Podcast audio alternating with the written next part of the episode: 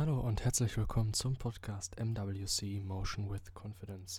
Ich freue mich sehr, dass du in der Fülle der Möglichkeiten des Internets diesen Input ausgesucht hast. Ich werde alles dafür tun, dein Vertrauen zu gerechtfertigen. Heute ist eine neue Episode zur Rubrik Praktische Psychologie. Hierbei geht es um Theorien und wissenschaftliche Entdeckungen, die etwas tiefer in den Bereich Psychologie gehen, jedoch eine praktische Relevanz haben und auch ab und zu hinter die Kulissen von beispielsweise der Rubrik Kurzer Impuls einen kleinen Einblick geben. Damit möchte ich auch das Intro beenden und es geht los.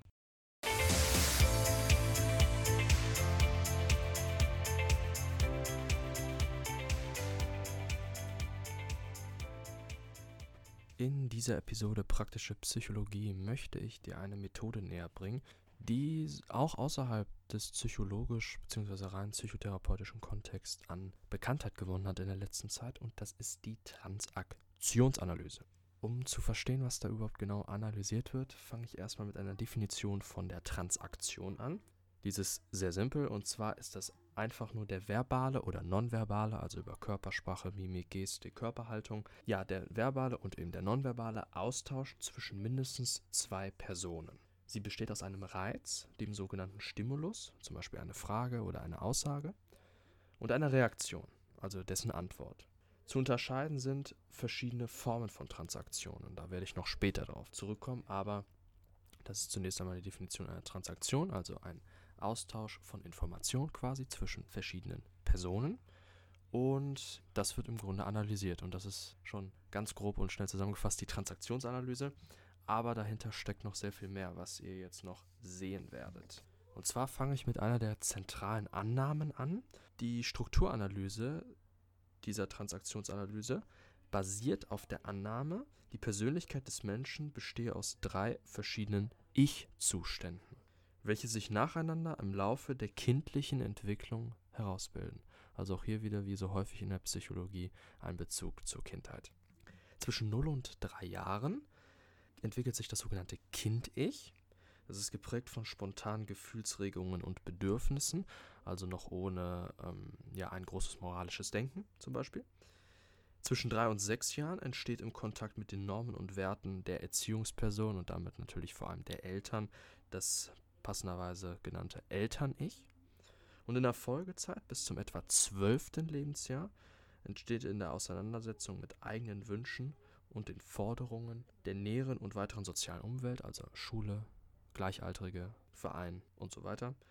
Daraus bildet sich dann das Erwachsenen-Ich. Wobei ich noch sagen muss, der Begründer hat es jetzt ab dem zwölften Lebensjahr. Ich würde sagen, äh, oder ich glaube, er hat sich da auch mal revidiert und hat gesagt, dass das doch lebenslang ist, also ein lebenslanger Lernprozess, dieses Erwachsene nicht, weil es halt ja auch immer wieder sich an die gegebenen Umstände anpasst und sich ja auch die Umstände von sich aus ändern. So, jetzt haben wir ja diese drei Stufen, diese drei Persönlichkeitsarten, Ich-Zustände. Was machen wir jetzt damit?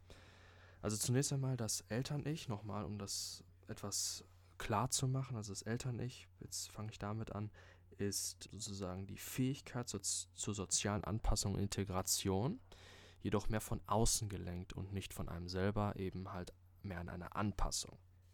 Dann das Kindheits-Ich, das ist geprägt von Kreativität, Spontanität und Lebensfreude und ist sehr intuitiv auch. Also es zeigt sich häufig ein ja, großer Neugierigkeitsdrang, und ein, ein Erkundungsdrang und ja, dieser ist eben häufig gedeckt mit unbewussten Wünschen und Bedürfnissen und diese werden, wenn man in diesem Ich-Zustand ist, geäußert.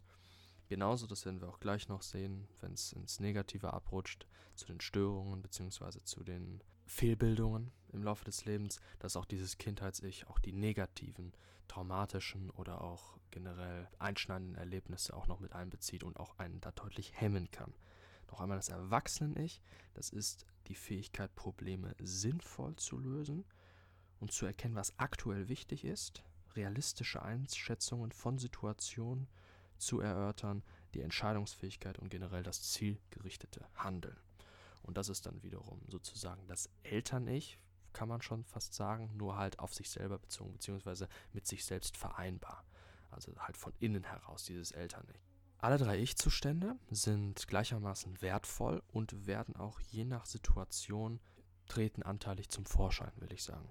Also das kommt auf die Situation immer wieder an, aber alle drei sind jetzt nicht irgendwie weniger oder mehr wert, sondern haben alle ihren Platz irgendwo, weil sie auch für jede Situation auch die richtige Lösung häufig darstellen, nicht nur das Erwachsene nicht, wobei das natürlich für mich oder ich würde auch sagen generell noch das höchste oder das wichtigste Ich sein wird. Aber wie in fast allen Situationen im Leben ist hier ein ausgewogenes Verhältnis oder anders gesagt eine Balance das Wichtigste bzw. das am Ende Gesündeste. Und mit dem Stichwort Gesundheit bzw. dem Gegenteil davon fange ich auch an mit der Erklärung zur Entstehung von Störungen in diesen Transaktionen.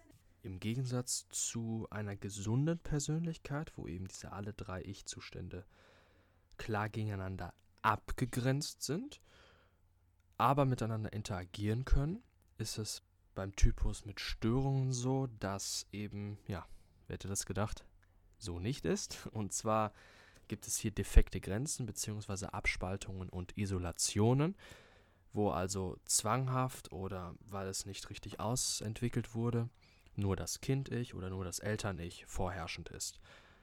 Oder ob es da während einer Transaktion, während einer Interaktion mit anderen Menschen immer wieder zu Stimmungsschwankungen und damit zu Verschiebungen kommt, innerhalb eines Gespräches auch schon, zwischen kindlich, Erwachsenen und so weiter. Die Ursache von solchen Störungen wird, wie so häufig, in der Kindheit vermutet. Zum Beispiel, wenn ein Kind gezwungen wurde, einen bestimmten Ich-Zustand übermäßig stark zu leben. Es ist noch nicht mal bewusst gezwungen, sondern mehr auf der unbewussten Ebene. Zum Beispiel hat das Kind von den Eltern so mitbekommen, dass es, wenn es schreit, Anerkennung bekommt, was ein großes Bedürfnis ist als kleines Kind. Und die Eltern haben sich dabei nichts gedacht, weil sie, keine Ahnung, viel beschäftigt waren oder was auch immer. Und dadurch hat sich das halt entwickelt, dass das Baby gelernt hat, oh, okay, wenn ich schreie, wenn ich halt mein Kind-Ich sein lasse, intuitiv, einfach das mache, was ich denke, ohne moralische Werte, Normen, was auch immer, dass ich dann das bekomme, was ich will. Und das setzt sich dann fest im Unterbewusstsein. Und da kommen wir auch nochmal zurück für all diejenigen, die letzte Woche reingehört haben, wo ich über den Lebensstil, den Lebensplan, geprägt von Alfred Adler geredet habe. Da passt das auch wieder rein. Und zwar ist es halt, auch für die, die es nicht gehört haben, es ist eben äh, in der Form eine Art Taktik, ob es jetzt bewusst oder unterbewusst ist, meistens unterbewusst für denjenigen, damit halt eben möglichst viel Eigennutzen, möglichst viel Bedürfnisbefriedigung erlangen kann. Doch dies ist leider weitaus zu kurz gedacht, denn es hat im langfristigen Gesichtspunkt eindeutige Nachteile, nicht nur für das Umfeld, sondern auch für einen selber, weil diese Bedürfnisbefriedigung häufig auch auf Kosten anderer gehen, beziehungsweise auch auf die eigene Entwicklung. Da möchte ich nochmal ganz kurz einen Exkurs machen zu einer weiteren Kernthese der Transaktionsanalyse. Und zwar stellt diese die Theorie der vier Lebensanschauungen dar. Kurz zusammengefasst erklärt die Transaktionsanalyse das Zustandekommen folgendermaßen. Bis zu seiner Geburt existiert der Mensch in einer stressfreien, nahezu perfekten Umgebung, in ständiger Nähe und Verbundenheit zur Mutter. Sehr logisch, man ist ja auch nur im Bauch. Das Trauma des Geburtsvorganges ist der erste schwere Schock, der im menschlichen Gehirn gespeichert wird. Es ist tatsächlich vielfach nachgewiesen, dass es eine kaum vergleichbar stressigere Situation gibt für das Gehirn, da es auch noch halt allein erfahrungstechnisch ähm, sehr untergebildet ist. Es gibt kaum eine stressbehaftetere Situation als die Geburt für das Gehirn.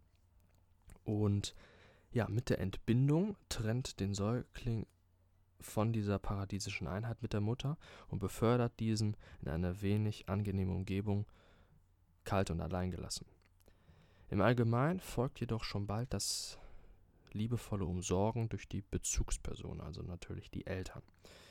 Seine Grundbedürfnisse Hunger nach Zuwendung, was eines der, wenn nicht sogar das größte Bedürfnis, Grundbedürfnis, nach dem wir unser Leben lang streben ist, der Hunger nach Zuwendung, dann der Hunger nach Stimulierung und der Hunger nach Zeitstruktur tatsächlich auch, werden mehr oder weniger erfüllt in dieser Zeit. Von nun an erlebt das Baby Nähe und Distanz, Zuwendung und Alleingelassenheit, Körperkontakt und fehlenden Körperkontakt in einem ständigen Wechsel. Dieses Wechselbad erscheint ihm zunächst völlig willkürlich. Irgendwann erkennt es aber eine gewisse Struktur und kann Zusammenhänge entdecken. Und damit setzt eben dieses Baby seine Theorie, oder das Kleinkind wohl eher gesagt, setzt es eine Theorie an über die Bedingungen für die Gewährung oder den Entzug von Zuneigung fest. Und es entwickelt in dieser Folge einer der vier, die ich jetzt kurz nennen werde, einer der vier in der Transaktionsanalyse unterschiedenen Lebensanschauungen. Ich fange an dem ersten, und zwar das ist Ich bin okay, du bist nicht okay. Das ist die Anschauung, dass ich ein starkes Selbstvertrauen zu mir habe, aber relativ misstrauisch und zweifelnd gegenüber anderen bin und dass ich in diese Leute kein Vertrauen lege. Ursache hierfür können grausame, brutale oder vernachlässigende Eltern sein. Das zweite ist, ich bin nicht okay, du bist okay. Das ist genau das Gegenteil vom ersten. Also hier habe ich große Zweifel an mir selber, bin wenig selbstbewusst, habe ein niedriges Selbstwertgefühl, wohingegen ich in andere genau dieses setze, also dass ich Verantwortung abgebe und ja, dass ich eben in meiner Entwicklung, meiner kindlichen Entwicklung lerne, dass meine Eltern alles für mich machen und ich selber dafür nicht gut genug bin. Ich bin nicht okay, du bist nicht okay. Das ist ein Zweifel an beiden Parteien, nicht nur an mich selber, sondern auch an alle anderen in meiner Umgebung. Daraus folgt ein hoher Pessimismus und dieser sieht häufig keinen Sinn im Leben. Resignation sogar bis zum Selbstmord kann dann hier die Folge sein. Das hier kann durch sehr gefühlskalte Eltern ausgelöst werden. Wohingegen das, was ich eben gesagt habe, ich bin nicht okay, du bist okay, dieses du bist okay löst sich ja dadurch aus, dass die Eltern halt sehr nett sind und überfürsorglich, hier keinerlei Gefühlsregungen zeigen und damit auch das eigene Selbstvertrauen nicht hergestellt werden kann. In den ersten drei Lebensjahren trifft das Kleinkind die Entscheidung für einer dieser drei Lebensanschauungen. Und im Laufe der weiteren Entwicklung ist es jedoch möglich, das folgende auch noch zu entwickeln. Und das ist das Gesündeste von allen und hat das, was man immer erstreben sollte, und zwar die Balance. Und zwar ist das Ich bin okay, du bist okay. Das ist eine Haltung, wo aus dessen Position ich sehr selbstbewusst bin, ein sehr hohes Selbstwertgefühl und ja, ein hohes Ansehen mir selber gegenüber zeige, das aber auch gleichzeitig in anderen sehe und auch Aufgaben delegieren kann, Vertrauen in andere setzen kann und für mich selber ein sehr leichtes Leben sich so entwickeln lässt, da ich halt eben in mich selber vertraue, meine eigenen Stärken, aber auch gleichzeitig auf andere setzen kann und mir dort keine großen Gedanken machen muss. Und diese Haltung in sich selbst, beziehungsweise halt im Klienten, wenn man ja so aus psychologischer Sicht das sagt, das aufzubauen, ist ein wichtiges therapeutisches Ziel der Transaktionsanalyse. Und um es zu erreichen, betrachtet und analysiert diese Analyse eben den zwischenmenschlichen Kommunikationsprozess. Und das ist eben dann am Ende die Praxis in der Transaktionsanalyse. Um das noch einmal kurz auf den Punkt zu bringen. Eine Transaktion ist ein verbaler oder nonverbaler Austausch zwischen zwei Personen beziehungsweise ein Informationsaustausch. Dieser geht aus verschiedenen Ich-Zuständen heraus. Sagen wir das Kind-Ich, spontan, intuitiv, aber auch, ja, wie der Name sagt, sehr kindisch. Das Erwachsenen-Ich, wo ich von außen aufgezwungene, teilweise aufgezwungene Normen und Richtlinien, ich mich zwanghaft dran halte und klammere und aus so einer Art besserwisserischen Position dann umgehe und ja, nicht wirklich meinen eigenen Stärken folge, sondern das, was mir von außen eingeflößt wurde. Und das dritte ist das Erwachsene-Ich. Das ist selbstbestimmt, eigenverantwortlich und ja, hat eine gute Balance mit sich selber und der Außenwelt. Dazu gibt es auch noch die sogenannten Lebensanschauungen, die eine weitere Kernthese der Transaktionsanalyse darstellen. Da gibt es die vier Grundarten. Ich bin okay, du bist nicht okay. Gleich hohes Selbstvertrauen, wenig Vertrauen in die Außenwelt. Ich bin nicht okay, du bist okay. Ich habe ein niedriges Selbstwertgefühl, aber delegiere bzw. habe mehr Vertrauen in andere und lasse andere für mich machen. Ich bin nicht okay, du bist nicht okay. Das ist generell sehr gefühlskalt, pessimistisch und zeugt von wenig Selbstvertrauen in sich selber und alle anderen. Und dann das Beste daraus, ich bin okay, du bist okay. Hohes Selbstvertrauen und auch ein ruhiges Gewissen nach außen, wenn auch andere etwas übernehmen.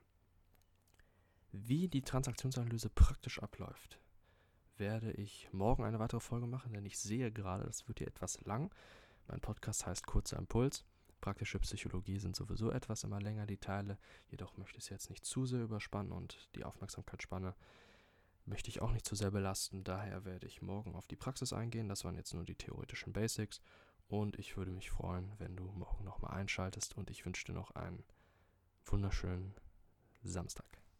Ich freue mich sehr, dass du diese Episode bis zum Ende gehört hast. Ich möchte noch kurz meine Kontaktdaten geben für eventuelles Feedback oder Vorschläge, was ich mal ansprechen soll. Meine E-Mail ist info at motion-confidence.com.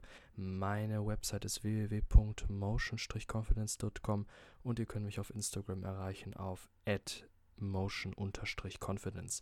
Ganz kurze Info noch zu meiner Website motion-confidence.com. Dort werde ich in nächster Zeit wieder Blogartikel veröffentlichen, mehrfach und zwar auch zu ähnlichen Themen wie hier auf dem Podcast. Dazu aber noch Film, Serien und Buchempfehlungen und noch vielleicht ein paar weitere Dinge. Schaue ich mal. Dazu biete ich auch noch T-Shirts und Hoodies an mit eigenen Designs auch zu den Themen Mindset, Psychologie, ein bisschen was Kontroverses auch mal. Und ja, wenn ihr mal vorbeischauen wollt, würde ich mich sehr darüber freuen. Ich mache das gerne als Hobby, einfach nur so nebenbei. Und ja, würde mich da auch über Feedback freuen. Sonst wünsche ich noch einen sehr schönen Tag.